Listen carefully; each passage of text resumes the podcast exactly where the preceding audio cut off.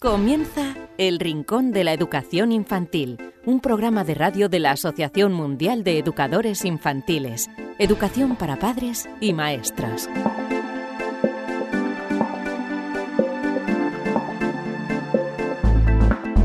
Hola a todos, queridísimos amigos y seguidores del Rincón de la Educación Infantil. Bienvenidos una semana más en este programa tan especial ya se nos terminan las em, eh, fiestas de Navidad, pero queda lo más importante. Ya sabéis que como cada viernes subimos el programa, pues em, queda la fiesta de los Reyes. En muchos sitios no celebra, en, otros sí. Así que os deseamos que terminéis estos em, días festivos con la mayor eh, alegría posible y que los Reyes, no en el plano material, pero sí en el sentimental, os eh, traigan y os regalen lo que más y más deseáis. Bueno, pues bienvenidos a este programa número 93 del Rincón de la Educación Infantil. Hoy os vamos a hablar de lo siguiente. En primer lugar tendremos eh, en la entrevista con, con el experto a Ruth Alfonso. Ella es educadora infantil y educadora de familias de disciplina positiva y colabora también en un grupo de Facebook, El médico de mi hijo. Vamos a hablar de dos cosas importantes. Una de ellas, la importancia de los educadores infantiles. ¿Realmente están lo valorados que, deberían? Todo. Eh, en el plano social y en el plano económico. Y también nos va a dar unos consejos en Ruth Alfonso de cómo hacer que nuestros hijos nos escuchen. ¿Qué debemos hacer al hablarles para que nos presten atención y nos hagan caso? Que muchas veces le echamos las culpas a, los niños y somos los padres los que no actuamos eh, adecuadamente.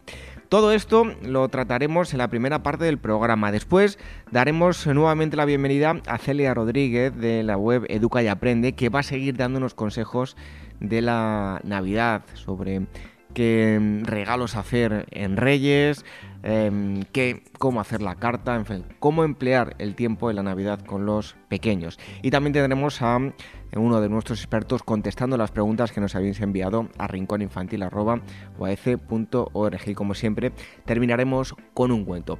Os recordamos, eso sí, que si nos queréis escribir el correo electrónico que acabo de decir, rincóninfantil.org, para cualquier cosa, preguntas, eh, dudas, comentarios, lo que nos queráis hacer eh, llegar. También eh, os recordamos que si nos queréis escucharlo podéis hacer de diversas formas, a través de los podcasts, en iVoox, en iTunes, tenéis todos los enlaces en nuestra página web en uaf.org.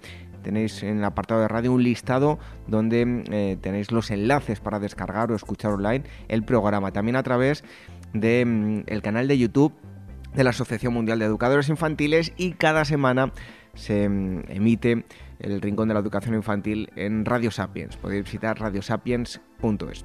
Lo dicho, recibido un fuerte abrazo de este humilde servidor que os habla, David Benito, y enseguida estamos con Ruth Alfonso hablando de la importancia y de la valoración que tienen los educadores Red de docentes comprometidos con la paz. La educación sin valores solo convierte al hombre en un demonio más inteligente. Por ello, AMEIUAF ha puesto en marcha este proyecto.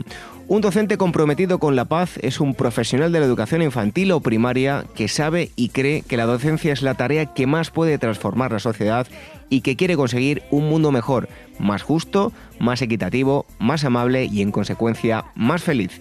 Apúntate y forma parte de la red de docentes comprometidos con la paz. Es gratis y solo tiene ventajas.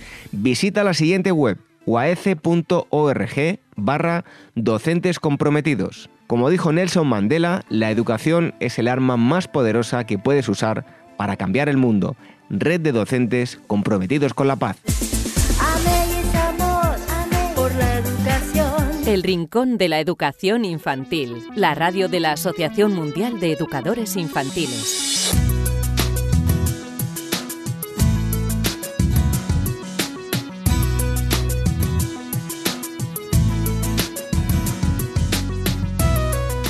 Y en este programa de hoy que tenemos ya terminando eh, las navidades, seguro que muchos de vosotros que ya lo escucháis eh, pues en el podcast, seguro que ya han pasado las navidades, esperamos que, como decíamos en la presentación, que hayáis tenido unas felices fiestas. Y eh, vamos a tratar un tema mm, muy interesante, un tema espinoso, porque no siempre se valora mm, como se debiera a los eh, maestros de, infantil, tanto a nivel social como a nivel económico, ahora lo, contaremos. Y eh, otro aspecto que también vamos a tocar con nuestra invitada de hoy es eh, cómo debemos hablarles a los pequeños para que nos hagan caso, porque como decíamos en la presentación, muchas veces pensamos que ellos tienen la culpa y los culpables somos los, padres. Y para hablar de, todo este asunto tenemos a Ruth Alfonso, ella es educadora infantil educadora de familias de disciplina positiva. Colabora con un grupo de Facebook llamado El Médico de mi Hijo y escribe también artículos sobre educación infantil en el país. Eh, Ruth Alfonso, muchísimas gracias por estar aquí con nosotros. A ti, muchas gracias a vosotros. Decía yo si está o no valorado realmente esta profesión, la de la de maestro de la etapa infantil. ¿Lo está o no? No, realmente no. Sobre todo es la etapa 03. Mm, solo hay que hacer una comparativa con el salario y el número de horas de trabajo con otros niveles educativos para darte cuenta que realmente no está valorado. Ni a nivel económico, que bueno, hay unos trabajos que eh, se remuneran más que otros, pese a que sean todos de la misma importancia, pero a nivel social tampoco. A nivel social tampoco hay reconocimiento. Yo creo que hay un gran desconocimiento acerca del trabajo que realizamos día a día en las aulas. Em, escuelas, también guarderías. Eh, mucha gente utiliza estas palabras indistintamente y no lo tienen eh, nada claro. ¿Qué diferencias hay entre escuelas y guarderías? Bueno, en realidad el término de guardería está prácticamente en desuso, aunque todavía se sigue utilizando. Em, antiguamente era un lugar donde se llevaba a los niños, ¿no? Por eso se llama guardería, donde se desguardaba, era todo tipo asistencial. Hoy en día lo que tenemos, afortunadamente, son escuelas infantiles con una labor eh, pedagógica detrás, donde se trabaja en base a un proyecto educativo, con unos objetivos, con unos contenidos y, bueno, todo ello adaptado a cada edad y trabajado de manera minuciosa. Em, no solo se trabaja en esos aspectos, también obviamente hay una labor asistencial, pero bueno, mm, se ha reflexionado mucho sobre este aspecto y realmente eh, se ha llegado a la conclusión de que la etapa de 03 es una etapa importante en la que hay que trabajar con ellos. Eh, Ruth, muchísimas veces em, la gente, bueno, pues eh, piensa que los, los maestros simplemente van allí, pasan el día con, los pequeños. Em, seguro que mucha gente, con solo tener un niño en casa ya, se pueden hacer una idea de lo que puede ser tener algo más. Yo ya lo he dicho en varias ocasiones, eh, tengo mellizas y, ya empieza a ser un poco locura con que a una clase con muchos más niños, pues muchísimo más. Son días y horas de mucha tensión en los que siempre tenéis que estar alerta, ¿no? Cierto, a ver, mucha tensión no lo definiría como tal. Es, primordial que el educador esté tranquilo, pero es cierto que son muchas horas. Son muchas horas en las que el educador tiene que estar alerta, no solo para garantizar la seguridad de los pequeños, sino también para detectar qué es lo que necesita cada niño en cada momento. ¿no? Hay que conocer a cada niño y procurar de darle lo que realmente necesita. Y eso es lo agotador cuando las aulas están muy llenas, eh, llegar a todo a veces resulta complicado y uno pues, se siente impotente. Es verdad que nuestra labor dentro de las aulas es mucho más fácil que en casa porque todo está preparado para ellos, obviamente no hay peligros y estamos 100% para ellos. En casa es verdad que lo tenemos más complicado porque siempre tenemos muchas más cosas que hacer. Bueno, y esto me sirve para preguntarte por lo siguiente, ¿no? Que es la palabra ratio. Os encontráis con muchas dificultades y parece que ese aspecto nunca se revisa, ¿no? Sí, a ver, eh, la ratio es el número de niños que establece la ley por cada aula y desde luego que es un aspecto que se debería revisar. Si se reducen las ratios es mucho más fácil garantizar una educación de calidad en las aulas, la verdad. Bueno, desde aquí, desde el Rincón de la Educación Infantil, siempre lo hemos dicho, la etapa de 0-3 eh, es sumamente importante, pese a que la gente no le dé la importancia que, realmente tiene. Es la, la, etapa más importante del desarrollo de un niño o una niña. Encima está eh, la menos valorada. Eh, pues que, dentro de, otros, eh, otras etapas de la educación siempre parece que lo importante es eh, la universidad según van aumentando años, ¿no? Eh, pero claro, los tres primeros años son fundamentales de cara al futuro de los niños. te, te, pregunto, por un lado mm. tienes que sentir impotencia y esos tres primeros años van a marcar de forma positiva o negativa a los más pequeños. Exacto, así es. En estos primeros años las experiencias y las relaciones que proporcionemos a los niños pues van a influir en la manera en que se desarrolle su cerebro, ¿no? Entonces, bueno, esto es mucha responsabilidad y bueno, creo que los profesionales de la educación deberíamos trabajar para que la sociedad tome conciencia de que esto es así, ¿no? Mm, también los papás en casa y un poco reflexionar sobre nuestra labor educativa.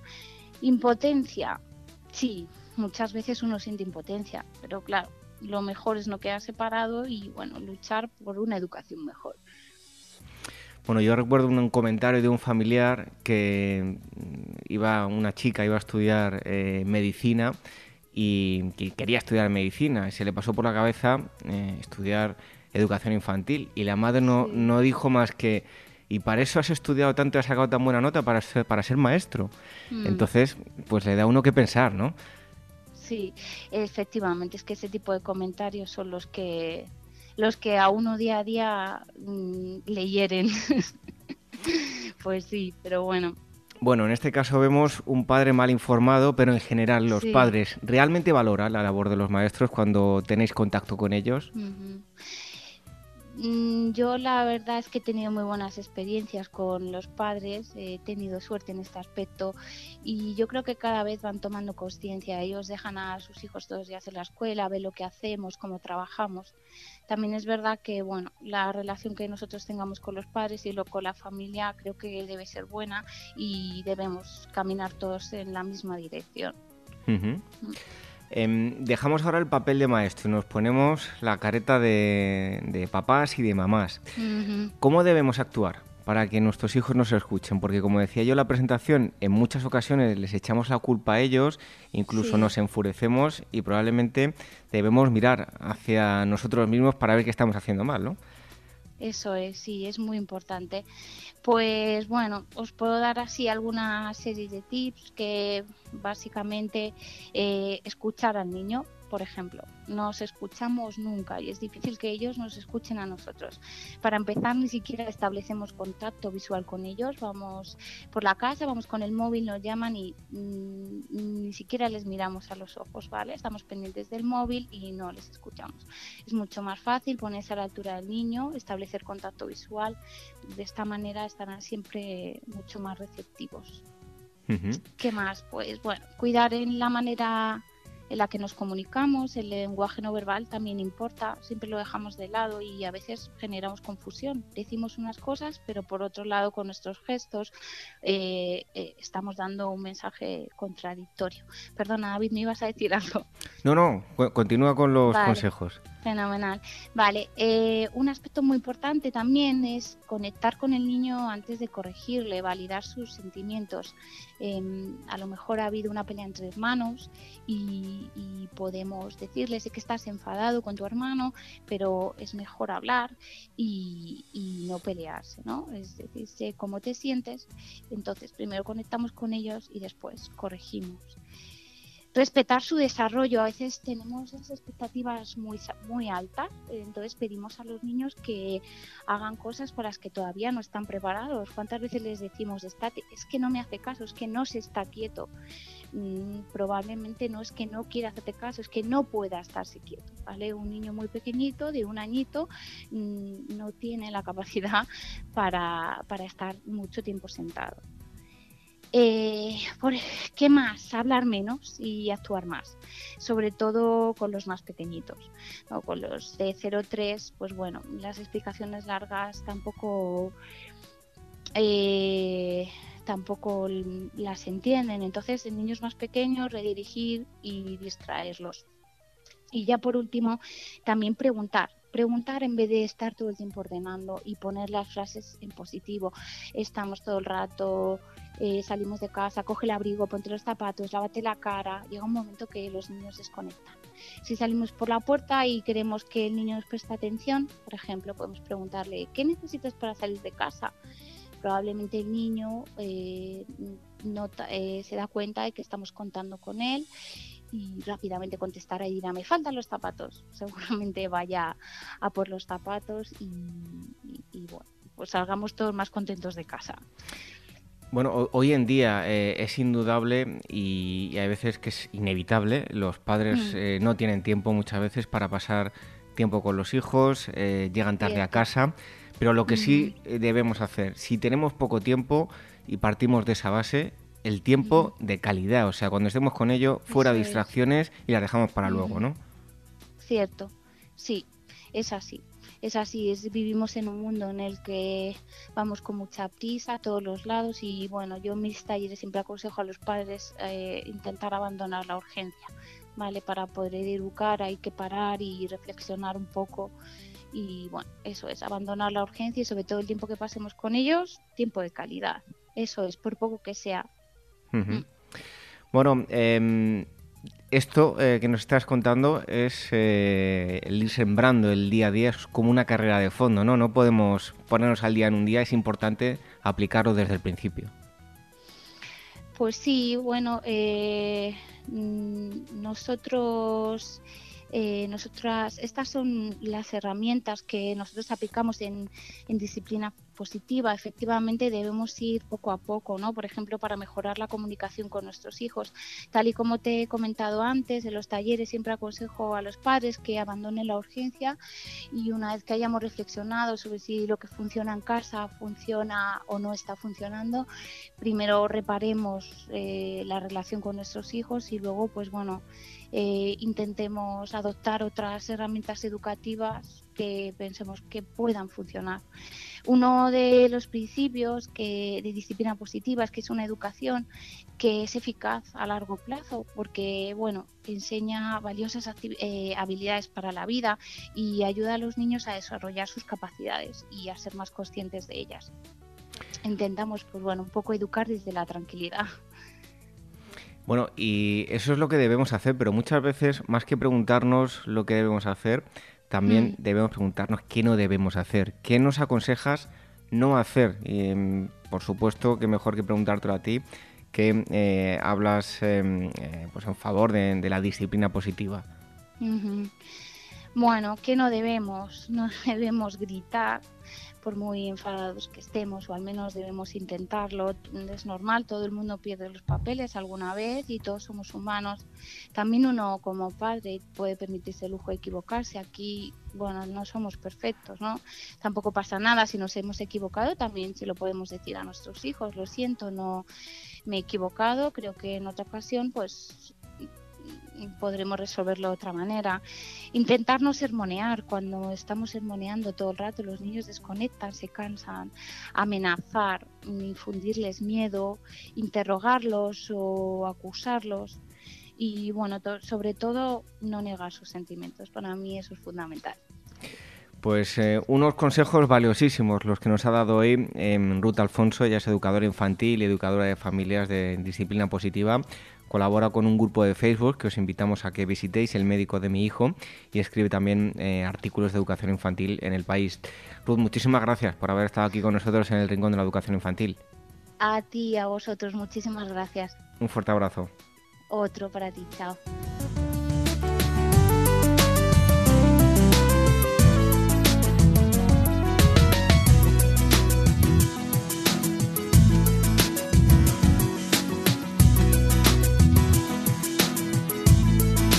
El Rincón de la Educación Infantil, la radio de la Asociación Mundial de Educadores Infantiles.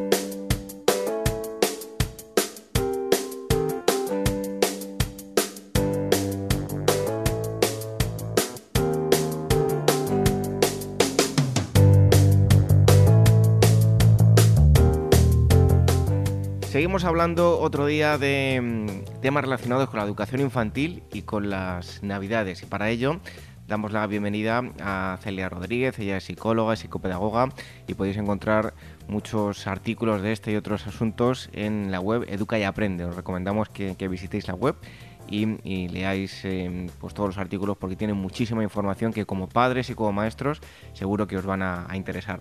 Celia Rodríguez, bienvenida un día más al Rincón de la Educación Infantil. Un placer, encantada de estar con vosotros. Y como decíamos antes, hoy vamos a seguir hablando de Navidad y mm, lo primero de todo es preguntarte cómo educar a la hora de hacer la carta de los Reyes o Papá Noel. No debemos dejar a un papel y que apunten lo que ellos quieran, sino que eh, es sensato sentarnos con ellos y reflexionar acerca del tema, ¿no? Efectivamente, además mm, a mí esto es un tema que me gusta mucho y poder aprovechar esta carta de los Reyes Magos o Papá Noel o los dos para educar, ya que mm, esta carta es algo muy especial y lleno de más. Además, si nosotros nos acordamos de nuestra infancia y pensamos en ello, pues efectivamente si pudiésemos poner todos nuestros deseos escritos en una carta y enviarla, pues con la ilusión de que alguien la recibiese, la leyese, y además creyésemos pues, que ese alguien fuese alguien mágico, capaz de cumplir pues alguno de nuestros deseos, seguramente pues sentiríamos la misma ilusión, los mismos nervios, todas esas sensaciones positivas que sienten los niños que nosotros sentíamos cuando éramos niños. Entonces, mm, esa especie de magia es lo que hace especial a esta carta de los Reyes Magos o de Papá Noel. Entonces, mm, sí que es cierto que es muy importante mantener esta magia y esta ilusión. Pues al final el bienestar, que una persona esté bien, que esté contenta, reside en esas cosas, que mm, es lo que hablábamos la semana pasada también cuando hablábamos en relación a los regalos. Mm, ya no es tanto el regalo material, sino toda la ilusión que se pone, que supone el regalo, que supone pues todo eso, ¿vale? Entonces, escribir la carta a los Reyes Magos, a Papá Noel, puede ser una bonita tradición familiar y que se convierta en una experiencia muy positiva para todos, para toda la familia. Entonces, mm, vamos, se trata de hacer cosas sencillas y aprovechar la carta pues para explicarles un poco mm, cómo tienen que pedir las cosas. Es decir, ya desde la carta les podemos guiar un poco a la hora de pedir regalos, les podemos también enseñar a compartir, pues, mm, es decir, no pedir solo para nosotros, sino pedir para los demás, pedir buenos deseos, no sé, es que son muchas cosas las que se pueden meter en la carta. Bueno, al hilo de lo que nos estás comentando, em, también es una buena oportunidad para enseñarles a, compartir y a pedir cosas de, forma responsable, ¿no? Efectivamente, además mm, las navidades, o sea, aparte de ser una época muy bonita y una época de felicidad, mm, están, vamos, no están exentas pues, de esta sociedad de consumo y se convierten además, se han convertido en, vamos, en una época ideal para incrementar pues todo el consumo y todo lo que va relacionado. Entonces, en las navidades al final pues comemos en exceso, compramos en exceso, regalamos en exceso y parece que todo sea, es para, pues, para celebrar nuestra alegría y felicidad y tendemos a los excesos, ya no solo los niños, empezamos los adultos. Entonces, estos excesos mm, se ven reflejados, pues como ya vamos diciendo, los regalos de Navidad de los niños, y entonces, muchas veces nuestra generosidad es excesiva, entonces debemos educar a los niños para un consumo responsable, ¿vale? Enseñarles a compartir, enseñarles a pedir cosas de forma responsable. Entonces, es lógico, por lo que os digo, metidos en esta situación, que el niño pues pida o que quiera pedir más regalos, ¿vale? Entonces, para ello pues tenemos que intentar llegar al equilibrio. Algunos consejos para educarles para llegar a este equilibrio pueden ser pues primero la anticipación. Es decir pues lo que os decíamos con la carta a la hora de escribir la carta podemos ayudar al niño y pedirle pues eso que seleccione regalos. Entonces le podemos recordar que son muchos los niños que van a escribir cartas y que no podemos pedir todo que tenemos que seleccionar el otro día ya hablábamos del número de regalos, pues podemos ponerle un número de regalos, ya os decía, pues un máximo de cuatro o cinco regalos, siempre el número de regalos que el niño pueda disfrutar, ¿vale? Entonces, mm, también le podemos ayudar a escoger pues lo que pide en casa, lo que pide en casa de los abuelos, lo que pide en casa de otros familiares, para no encontrarnos con una carga de regalos. Es decir, si pedimos cuatro o cinco regalos, pues mm, que esos cuatro o cinco regalos ya vengan divididos en los diferentes hogares. Entonces, esto podemos anticipar antes de la llegada, ¿vale? Luego la carta, pues además de anticipar, pues les ayudamos a hacer la, elección, que claro, para los niños es una difícil elección. Entonces, mm, ¿cómo les ayudamos a elegir? Pues les podemos pedir que piensen en eso que realmente les hace ilusión, en lo que más necesiten, darle su tiempo también, porque ellos también tienen que aprender a diferenciar lo que realmente quieren, a lo mejor ayudarles con preguntas. ¿Realmente necesitas esto? ¿Crees que realmente vas a jugar con esto? ¿No tendrás algún juguete parecido o algún juego parecido? Si ellos van un poco haciéndose responsables y aprendiendo a diferenciar.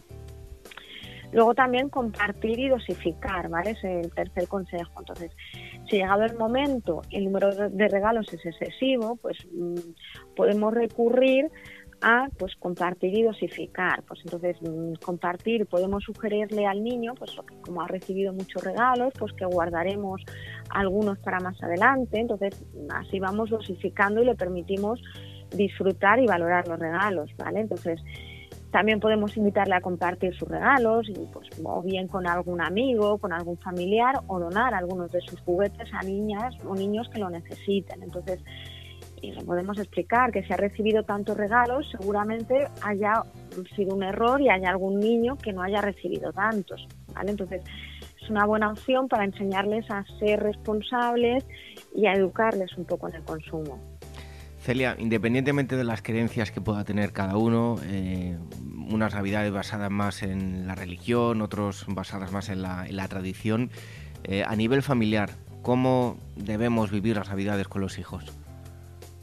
Bueno, las navidades al final es una época muy especial y que tenemos que aprovechar pues, para vivir con los hijos y para vivir en familia, porque bueno, yo creo que la llegada de la Navidad mm, se convierte en general en un motivo de ilusión y de felicidad, y en especial para los más pequeños de la casa.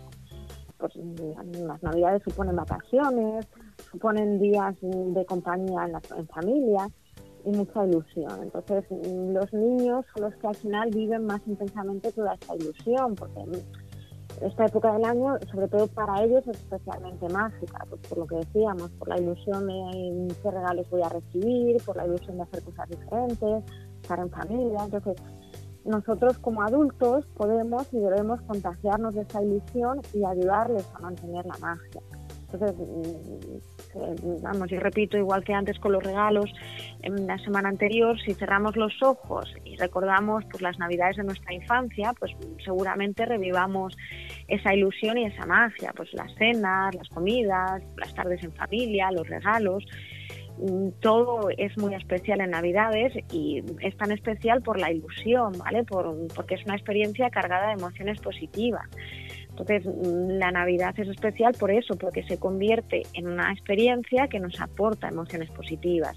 Aporta emociones positivas pues, porque estamos en familia, porque vivimos experiencias gratificantes. Entonces, es muy importante no olvidarnos de esas sensaciones y acompañar pues las navidades, eh, o sea, dejarnos contagiar por estas sensaciones y por los niños, ¿vale? Entonces, Mm, lo que se trata es de vivir una experiencia familiar pues o cargada de emociones y que se convierta en un bonito recuerdo para todos. Y mm, hablaba yo que tenemos eh, dos tipos de familias, ¿no? Lo que lo basan más en la religión, en la tradición, pero ¿cuándo podemos empezar, pues de una forma u otra, a, explicarle las fiestas? Porque imagino que llegada a una determinada edad también se harán muchas preguntas los, los pequeños y pequeñas, ¿verdad?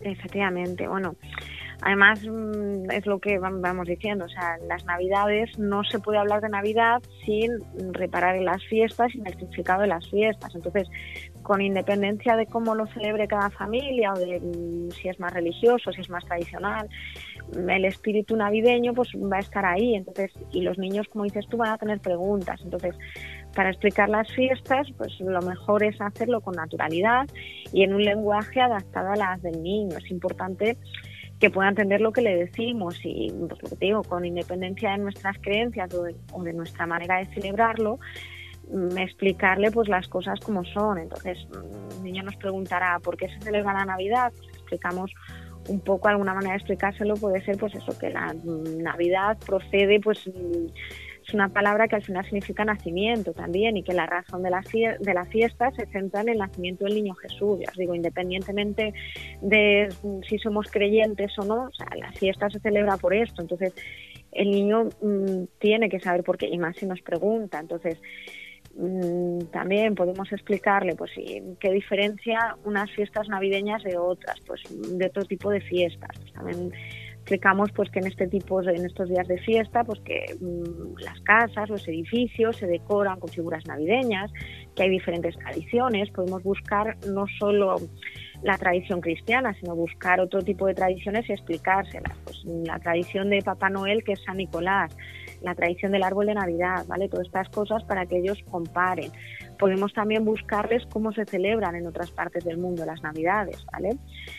Mm, explicarles también que pues mm, que son importantes para todos porque las navidades son unas fiestas porque a lo mejor tenemos otras vacaciones que no celebramos igual pero que las navidades sí que por tradición las celebramos en familia y nos reunimos.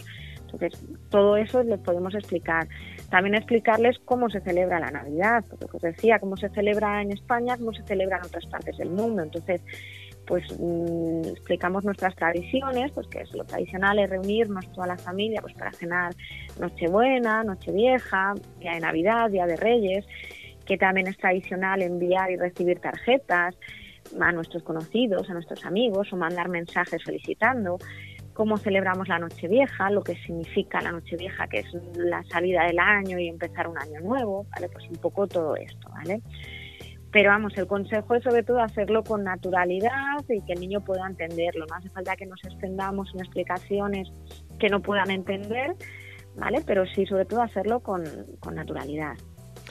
Y ya para concluir, te queríamos pedir, Celia, pues algunas ideas eh, para estas Navidades de padres y hijos para pasar tiempo en estas fiestas además, bueno, las fiestas y las fiestas de Navidad, yo creo en especial, pues son muy beneficiosas para, pues para toda la familia, porque nos permiten estrechar los lazos afectivos, nos permiten a los niños, pues aprender costumbres, aprender tradiciones, ¿vale? Entonces, las Navidades son una época especial al final para todos, para poder pasar momentos mágicos y vivir unas experiencias inolvidables. Entonces, son muchas las actividades que podemos compartir pues en familia, compartir con los niños y al final estas tareas pues normalmente siempre entusiasman a los más pequeños. Entonces, mm, muchas veces sí que es cierto que tendemos a pues a lo mejor comernos la cabeza pensando en actividades pues muy especiales, muy y muy llamativas. Sí que es cierto que tenemos muchas alternativas,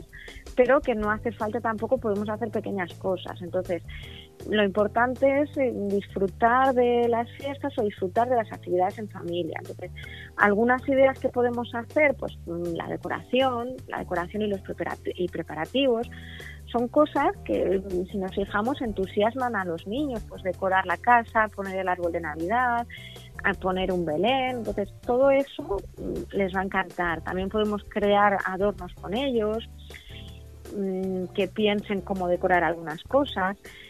Luego también otra opción es disfrutar del ambiente navideño, pues un paseo por la ciudad, que vean cómo se ha transformado el paisaje urbano, que vean cómo están decoradas las casas, mm, cómo están decoradas las plazas de las ciudades, de los pueblos, entonces ellos se van a contagiar de las fiestas. Otra opción es los villancicos, o sea, a todos los niños les gusta cantar y la música es también un medio pues para hacer una actividad con ellos divertida, para transmitir alegría, ¿vale?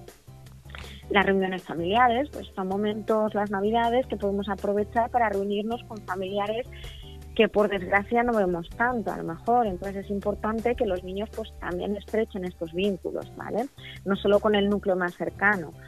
Luego también pues desde hacer felicitaciones y elaborar tarjetas navideñas para pues entregarlas a amigos, a familiares y luego desde pues toda la oferta navideña que podemos tener pues como teatros, circos, todo lo que hay, ¿vale? Pues si queréis más información, como siempre digo, sobre esto y otros em, asuntos, lo vais a encontrar en la web Educa y Aprende, donde vais a em, poder leer muchos textos, muchos artículos de em, la persona que habéis estado escuchando, de Celia Rodríguez, ella es psicóloga y psicopedagoga, Celia, muchísimas gracias por haber estado aquí con nosotros un día más en el Rincón de la Educación Infantil.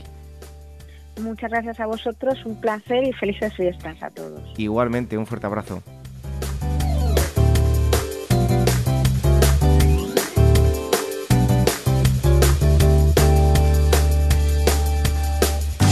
¿Quieres formar parte de la gran familia de profesionales de la educación infantil del mundo? Solo en Facebook somos ya más de 110.000. Asociate hoy mismo y empieza a disfrutar de gran cantidad de ventajas de las que ya disfrutan maestros como tú. Y cuantos más seamos, más podremos hacer por mejorar la calidad de la educación que reciben los más pequeños. Todos los detalles en la web de la Asociación Mundial de Educadores Infantiles www.uaece.org. El Rincón de la Educación Infantil, la radio de la Asociación Mundial de Educadores Infantiles. Y en este nuevo programa tenemos también con nosotros a mm, Marisol Justo, experta que siempre da contestación a las preguntas que nos enviáis a rincóninfantil.org o también a través del formulario que tenemos en la página web. Damos la bienvenida para entrar de lleno en las contestaciones en este primer programa del año. Ya le felicitamos a Marisol el pasado año, así que bienvenida Marisol al Rincón de la Educación Infantil y feliz año. Pues muchísimas gracias y feliz año también para ti y para todos nuestros, nuestros oyentes. Bueno, esperemos tener muchas preguntas para todo este año 2017, así que vamos con la primera pregunta. Yo no sé si recuerdas, Marisol, en el pasado programa terminamos hablando de, emociones y desde cuándo debíamos, em, eh, bueno, el niño empezaba de alguna forma a sentir esas emociones y cuando teníamos que trabajar con, con él. Y esta pregunta va bastante al hilo con lo que nos comentaste, un tanto sui generis, pero bueno, a ver si le podemos dar contestación. Manuela eh, Atencio desde México nos pregunta lo siguiente. Eh, cuando, eh, cuando ponemos a un bebé frente al espejo, ¿se conoce a sí mismo? ¿A partir de qué momento tiene conciencia del, del yo? ¿Se sabe algo al respecto? Pues eh, de entrada muchísimas gracias por la pregunta como a todos nuestros oyentes y por supuesto también un abrazo muy grande para todos nuestros amigos y amigas eh, mexicanos. Eh, te diré que no, no, no, cuando nacemos no tenemos ni idea de cómo somos. Tanto es así que, que el niño, la niña, el bebé recién nacido piensa que es prolongación del cuerpo de la mamá. van creciendo y por eso lo que siempre desea ante todo y sobre todo es estar en, el regazo de su mamá, estar junto a su mamá.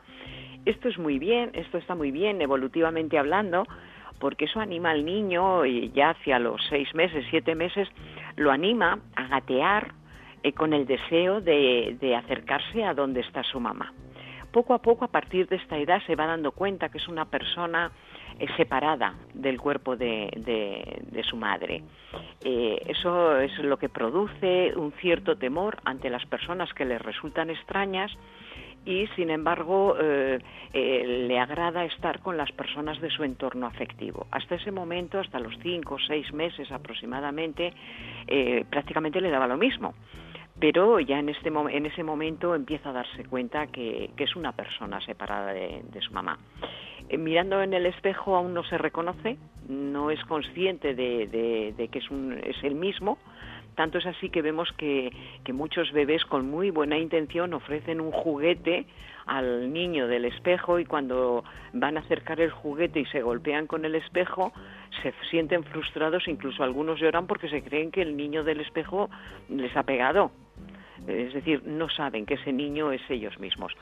Aproximadamente al partir de los 12, 13 meses es cuando los niños empiezan a reconocer su propia, su propia eh, figura o su propia imagen reflejada en el espejo.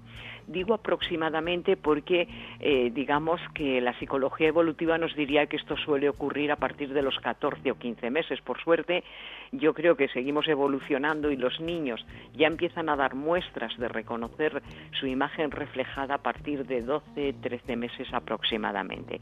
Ahí ya se dan cuenta que lo que ven en el espejo es, su propia imagen, igual que empiezan a reconocerse en fotografías.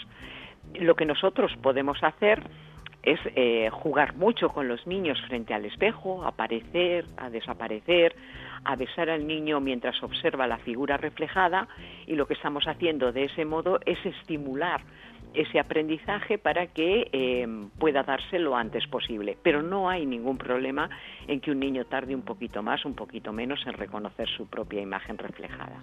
Bueno, pues em, desde luego que curioso el, tema y los estudios de los que nos habla eh, Marisol. Vamos en segundo lugar con eh, una pregunta que nos envía Julio Ramos desde Tarragona y nos dice lo siguiente. Tenemos un niño de cuatro años y es un poco nervioso. Cuando vamos a casa de los amigos no para de ir por los sitios para coger cosas. Eso hace que tanto su madre como yo no disfrutemos porque en lugar de pasar tiempo con los amigos no podemos despertar, despistarnos ni un momento porque nos la lía. ¿Qué podemos hacer para intentar revertir esta situación? Pues eh, amigo, yo te diría que eh, cuando nacemos, el comportamiento que vayamos a tener no forma parte de nuestro, de nuestro ADN, de nuestra herencia genética, pero sí eh, cierta parte del temperamento que vamos a tener. Luego ese temperamento eh, se va modificando o se va perfeccionando, por decirlo así, con las experiencias que tenemos en el entorno. Es que si tu, vuestro hijo sea un poco inquieto con cuatro años, no es muy raro, lo que sí ocurre es que nosotros debemos de ir dando a ese niño unas pautas de comportamiento determinadas. Es decir, hay momentos para ser inquieto, para moverse mucho, para jugar, para correr, como puede ser el parque, eh, puede ser eh, haciendo deporte o puede ser en la naturaleza, pero también que hay que darle unas pautas de comportamiento cuando se va de visita a una casa. Entonces, unas pautas sencillas, claras y concisas para que el niño pueda seguirlas. Eh, y sencillamente cuando vais a casa de los amigos, pues tiene que ser que tiene que estar sentado en un momento determinado, que puede jugar con unos objetos o juguetes determinados cuando se lo dicen, pero mm, lo que no puede hacer es campar por sus respetos en la casa a la que vaya a llegar. Eso por una parte.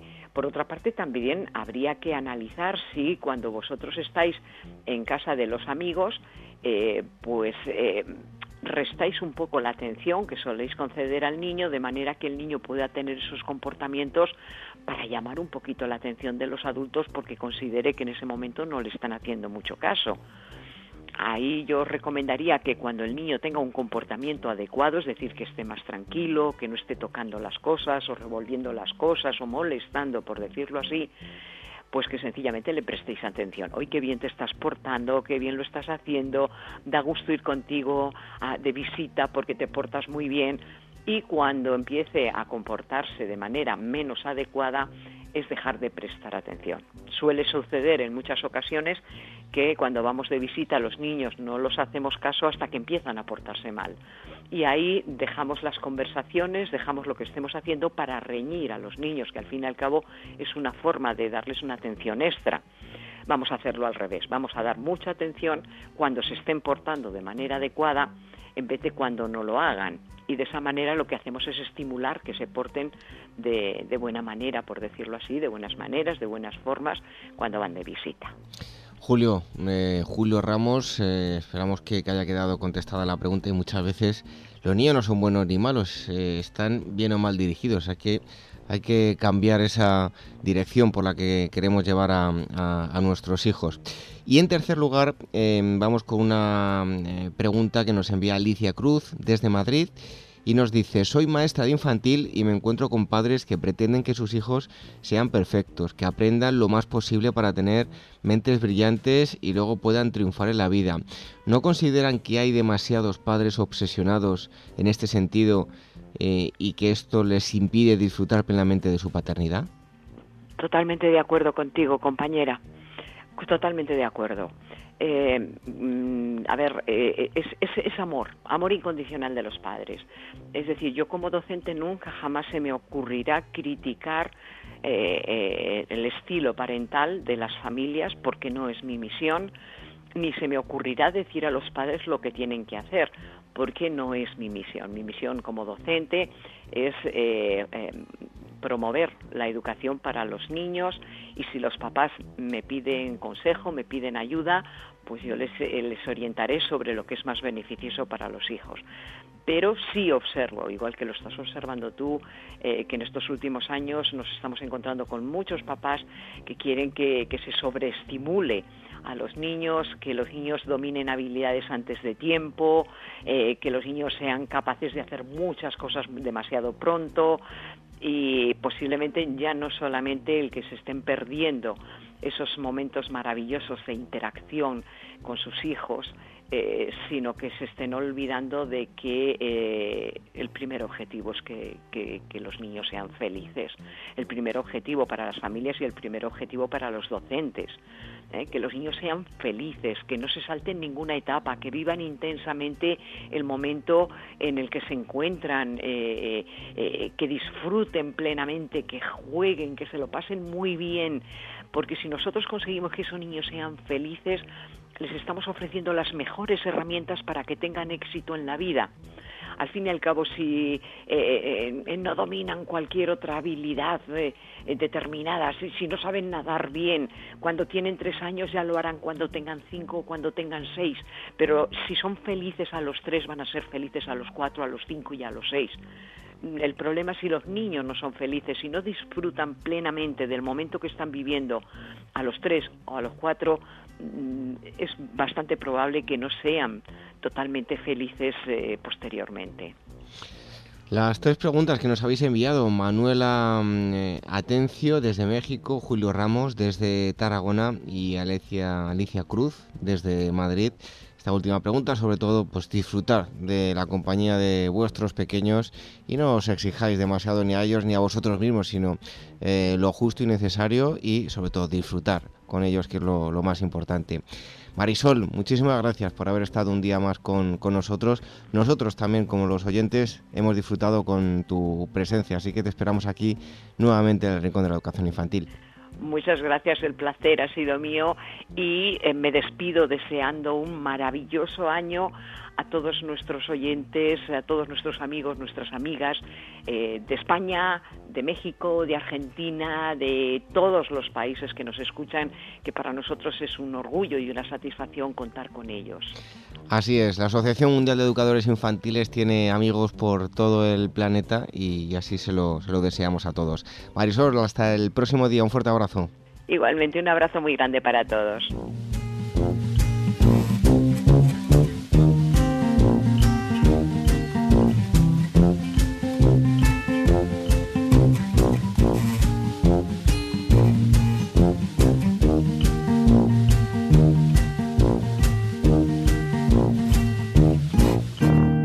Red de docentes comprometidos con la paz. La educación sin valores solo convierte al hombre en un demonio más inteligente. Por ello, AMEIUAF ha puesto en marcha este proyecto. Un docente comprometido con la paz es un profesional de la educación infantil o primaria que sabe y cree que la docencia es la tarea que más puede transformar la sociedad y que quiere conseguir un mundo mejor, más justo, más equitativo, más amable y en consecuencia más feliz. Apúntate y forma parte de la red de docentes comprometidos con la paz. Es gratis y solo tiene ventajas. Visita la siguiente web uaece.org barra docentes comprometidos. Como dijo Nelson Mandela, la educación es el arma más poderosa que puedes usar para cambiar el mundo. Red de docentes comprometidos con la paz.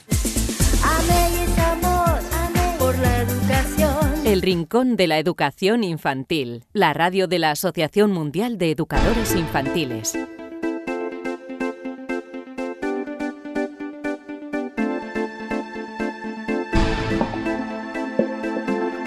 Hasta aquí esta edición número 93 del Rincón de la Educación Infantil. Hoy hemos hablado con Ruth eh, Alfonso sobre eh, la valoración que tienen los educadores infantiles, tanto a nivel social como a nivel mm, económico, y nos ha dado las pautas importantísimo. Todos los padres, espero que hayáis sacado eh, vuestro aprendizaje y si no, volver a escuchar las palabras de Ruth Alfonso de qué debemos hacer para que nuestros hijos nos escuchen. Em, y nos hagan caso, por supuesto, que muchas veces tenemos nosotros la culpa y no nos damos cuenta, se lo echamos a, los pequeños. También eh, hemos eh, charlado con Celia Rodríguez de Educa y Aprende sobre más consejos eh, sobre la Navidad y han contestado también preguntas los expertos eh, que nos habéis enviado a rincóninfantil.org. A ese correo nos podéis enviar vuestras dudas, sugerencias, en fin, lo que nos queráis decir. Y os recordamos antes de marcharnos que nos podéis escuchar a través de iVoox, a través de iTunes. Tenéis los enlaces en, en nuestra página web, en el apartado programa de radio, os llevarán todos esos enlaces para escuchar online o descargar el programa y escucharlo cuando vosotros queráis. Con esos dispositivos que os ha traído Papá Noel y los Reyes, móviles, eh, iPod, en fin, todo ese tipo de mm, aparatitos, eh, nuevas tecnologías con las que podéis estar mucho más cerca de, nosotros solo con un, clic y de forma gratuita. Lo dicho, que nos eh, volvemos a reencontrar dentro de una semana, aquí, en el Rincón de la Educación Infantil. Eso sí, antes os dejamos con un cuento para que podáis disfrutar eh, con eh, los más pequeños de algunas aventurillas de esas que os contamos siempre al final del programa. Hasta la semana que viene, que seáis muy felices. Adiós. La zorra y las uvas.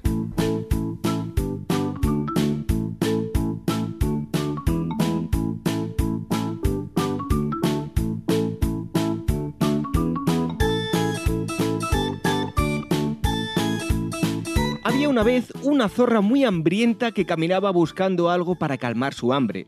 De pronto vio un hermoso y frondoso viñedo y muy cerca de ella una parra de donde colgaban grandes y apetitosos racimos de uvas maduras que se veían dulces y jugosas.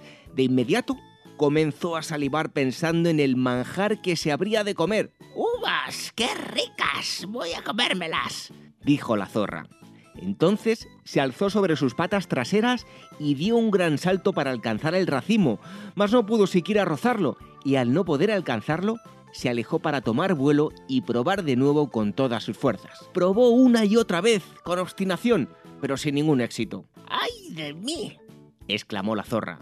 Los racimos de uvas le parecieron cada vez más inalcanzables y desconsolada se iba a marchar, sin que se le ocurriera ninguna otra solución para alcanzarlas. De repente, escuchó un ruido en lo alto de una rama. Una fea urraca graznaba riéndose de ella. ¡Qué torpe eres, zorra! dijo la fea urraca. Avergonzada la zorra por el poco respeto y humillación, exclamó. Estas uvas están muy ácidas todavía. No me importa si no logro alcanzarlas. Regresaré cuando estén maduras. La urraca se rió una vez más de ella puesto que las uvas se veían apetitosamente maduras. Mientras la impertinente urraca seguía graznando, la zorra se alejó tratando de consolarse a sí misma inútilmente, y cuando ya la urraca no la veía, lloró de rabia y desesperación, puesto que no había podido calmar su hambre y además había sido avergonzada.